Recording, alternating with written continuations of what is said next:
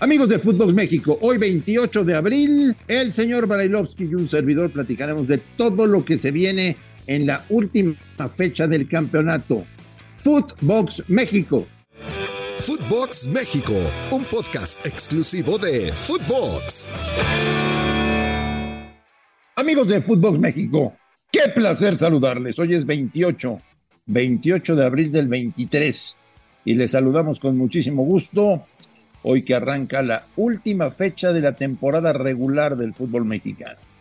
Se termina la fase de clasificación y a partir de la próxima semana ya partidos a matar o morir. Lo que realmente queremos, lo que realmente estamos esperando cada seis meses.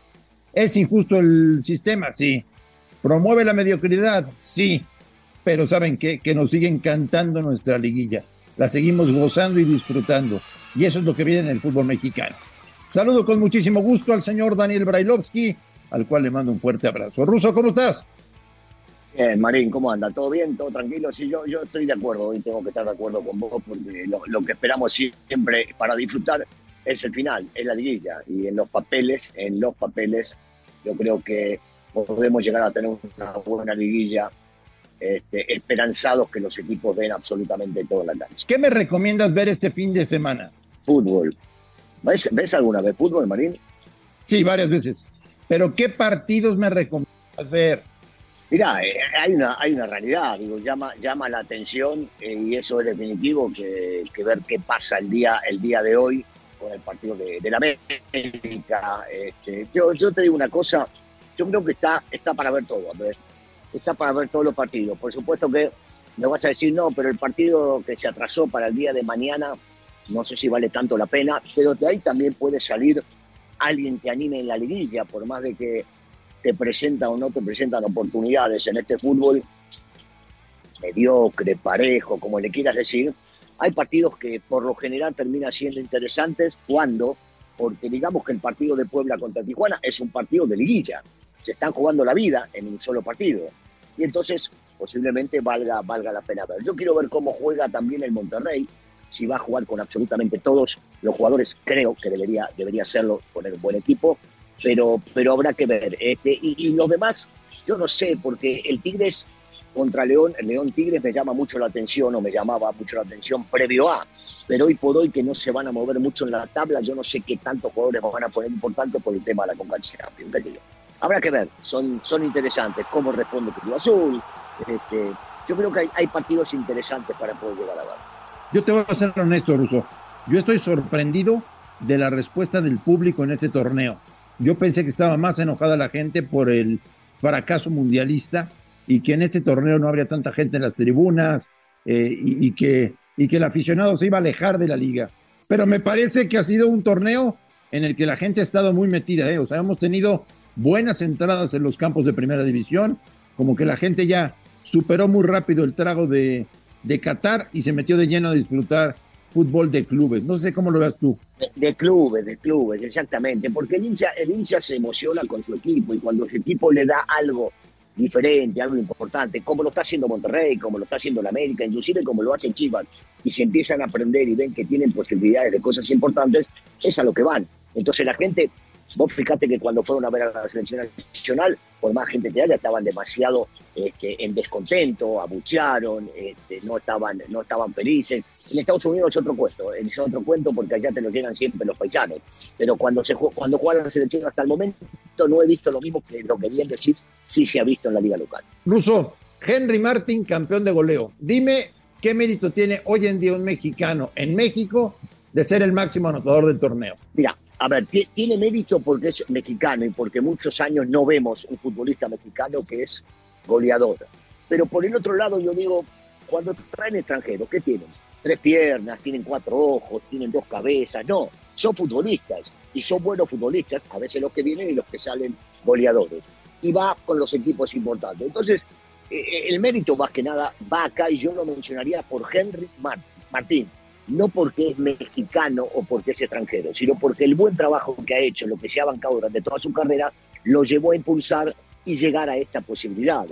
Pero a mí el tema de, no, ahora va a haber un mexicano como goleador, maravilloso, es maravilloso que lo sea, pero me parece que es como que estamos definiendo el tema que por lo general es extranjero y hoy de repente tenemos un mexicano y llama mucho la atención. ¿Es Henry Martin el mejor jugador del torneo hasta el momento? Y si te vas con el tema de los goles, no te queda otro que llevarlo por allá. Pero la gente, la gente del Atlas te dirá que Quiñones, porque Quiñones hizo un gran trabajo y porque cuando está Quiñones en la cancha y también es goleador, hace las cosas realmente muy bien. Y posiblemente haya equipos que te digan, no, no, mira, a mí el jugador que más me gusta es este, la gente de Monterrey, que puede salir con algún otro futbolista. Este, yo, yo creo que está, está en la pelea y es el jugador lejos, lejos el jugador más desequilibrante. Pero yo, por ejemplo, yo en lo personal, eh, no dejaría fuera nunca a Alexis Vega. Me parece un jugador sumamente desequilibrante, importante y que tiene mucho todavía para dar. El Ponchito González, Luis Chávez, algunos ejemplos, ¿no? Que son diferentes posiciones, ¿no? Que son diferentes, posiciones. Lo que pasa, siempre nos vamos con el mediático y el mediático es el delantero, ¿viste? El delantero o el arquero, siempre el equipo por ese lado. Oye, Russo, jornada 17. ¿Cuántas veces hemos dicho o le hemos pedido a los directivos que todos los partidos se jueguen el mismo día, a la misma hora? Y no sé por qué, Russo, pero no nos quieren hacer caso. Ni te lo van a hacer porque no les conviene, porque es un tema televisivo, porque al transmitir diferentes partidos en diferentes horarios la gente se enganche puede vender más publicidad. Por un tema de negocio, Andrés. Eh, por un tema futbolístico, deportivo, no, no, no, no es bueno, no le hace bien.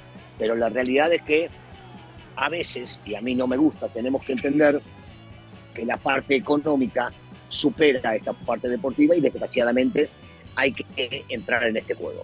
No sé si escuchaste las declaraciones del turco ayer. Una joya, una joya. Cuando cuenta el turco qué le pasó con el cuarto. ¿Ya lo viste? ¿Qué, qué le pasó, señor? Sí, ¿Qué le pasó, señor Mohamed, con el, con el cuarto árbitro? Dice nada, que me dijo que se lo gritara y se lo grité. Fantástico el turco Mohamed, ¿eh? Sí, sí, tiene, salidas que, llaman la atención, las conferencias siempre son buenas, son entretenidas, este, es un tipo carismático, tiene, tiene, eso, tiene eso que maneja bien, tanto dentro de los grupos como en la cancha, como cuando se siente a hablar, ¿no? Y seguramente fue lo que le dijo, que grite. No le habrá dicho que lo grite de esa manera, ni que lo hable de esa manera, pero sí, fantástico, fantástico. Va a meter a Pumas a repechaje, ¿eh? Sí, sí, porque, porque no solamente depende de que tiene que sacar puntos en, Monterrey, sino que hasta no sacando puede hacer una combinación de resultados y que entre por la desgracia que vive en este caso Querétaro, ¿no? Que es uno de los equipos que está arriba y, y no va a poder calificar por el tema del reglamento absurdo. Porque yo digo, bueno, si ya paga una multa y no desciende, porque antes era que el que descendía no lo podía jugar, acá no está descendiendo, está pagando una multa, pero sí, yo, yo también lo veo a Pumas. Y te digo una cosa, qué bueno, ¿eh? porque Pumas en Liguilla va a ser un animador. Oye, y un, un, tema del que casi siempre hablamos cuando es corte de caja, ¿no? Como es el caso de hoy, por ser el final del torneo de temporada regular. Ocho entrenadores rusos, ocho entrenadores fueron despedidos. Estamos hablando de una liga de 18 equipos, prácticamente la mitad cambió de técnico. Grave, ¿eh? muy grave. Sí, pero, pero no me sorprende, ¿sabes? Ese, ese tipo de, de, bajas sobre los técnicos este, en los últimos años no, no me ha sorprendido, creo que a vos tampoco. Son cosas que suceden. Sí me sorprende de repente en la última fecha poder echar al técnico de Santos y traer a otro para una sola fecha. Eso sí es sorprendente, pero me quiero imaginar que tiene que ver más que nada porque ya no, no era sostenible lo de Fentanes en el vestidor. Pero sí, vaya dato, ¿eh? Ocho entrenadores se fueron, ocho, ocho técnicos se fueron en primera división. Señor Brailovsky, tus favoritos para quedar en los cuatro primeros de la tabla y clasificar directo a cuartos de final. Eh, yo, yo creo, André, ¿eh? este, no, Monterrey. bueno, está, está 100% seguro. Yo, yo creo que así como están los cuatro. Yo creo que los primeros cuatro van a ser Monterrey, América, Guadalajara y Toluca. En una de esas cambio un poco el orden del 2 al 4, pero, pero no, no, no, no le veo grandes cambios por ahí. Este, bueno, el, más cercano a poder perder esa posición es Toluca, pero juega contra el Necaxa. Este, van a sacar, van a seguramente sacar la garra. Este, eh, Tigres, eh, perdón, Tigres. Este, Chivas tiene, tiene un partido a modo para cerrar en casa y seguir este, ilusionado con que están ahí y hasta pueden una de esas este, pasar al segundo lugar si es que el América pierde puntos. Pero, pero veo a esos cuatro, Andrés, ¿eh? veo a esos cuatro inamovibles. ¿Te preocupa la visita de Juárez hoy o no? No, no, no. A ver, a mí en el fútbol no me preocupa nada. Esto, esto es fútbol. Este, me, gusta la idea. Este, algunos sueñan con que Juárez todavía puede tener alguna posibilidad de llegar a calificar. Eh, el América es mucho más fuerte, es un equipo mucho más armado, ha jugado mejor al fútbol. Creo que tiene absolutamente todo como para poder llevarse un mejor resultado. No, preocuparme no. Este, me ilusiona con que eh, eh, jueguen un buen partido y que Henry termine saliendo goleador del torneo. O sea, señor Brailovsky, que el próximo lunes, cuando nos encontremos aquí tú y yo, hablaremos de cuáles son los cuatro que están en cuartos y cómo se juegan las cuatro series de repechaje. De eso vamos a estar hablando el próximo lunes, señor Brailovsky. Sí, sí, sí, sí, porque, insisto, de los primeros cuatro no creo que haya, que haya movimientos y vamos a estar hablando de los cruces, cómo pueden llegar a ser, este, más que nada, eh, cómo van, a, cómo van a, darle la importancia que le tienen que dar una vez que el reglamento que te termina beneficiando este, te deja la oportunidad de llegar a poder calificar. ¿Qué le pedimos a los árbitros rusos en la parte final del torneo?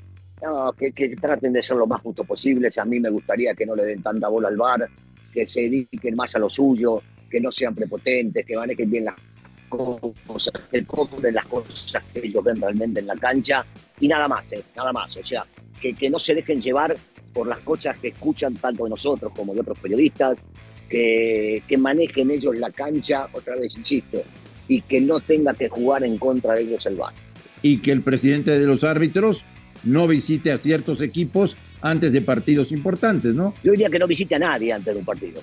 A nadie. Previo al partido no se visita a nadie. Y menos. A nadie. A, nadie. A nadie. Tienen, tienen lunes, martes y miércoles para hacerlo. Y cuando se juega a Liguilla, dejarlo de lado. No hacer. No hacer la visita. Incluso que pases un extraordinario fin de semana. Te mando un gran abrazo. Y aquí nos encontramos el próximo lunes. Bárbaro, Andrés, te mando un abrazo fuerte, un saludo para todos y que gane el mejor.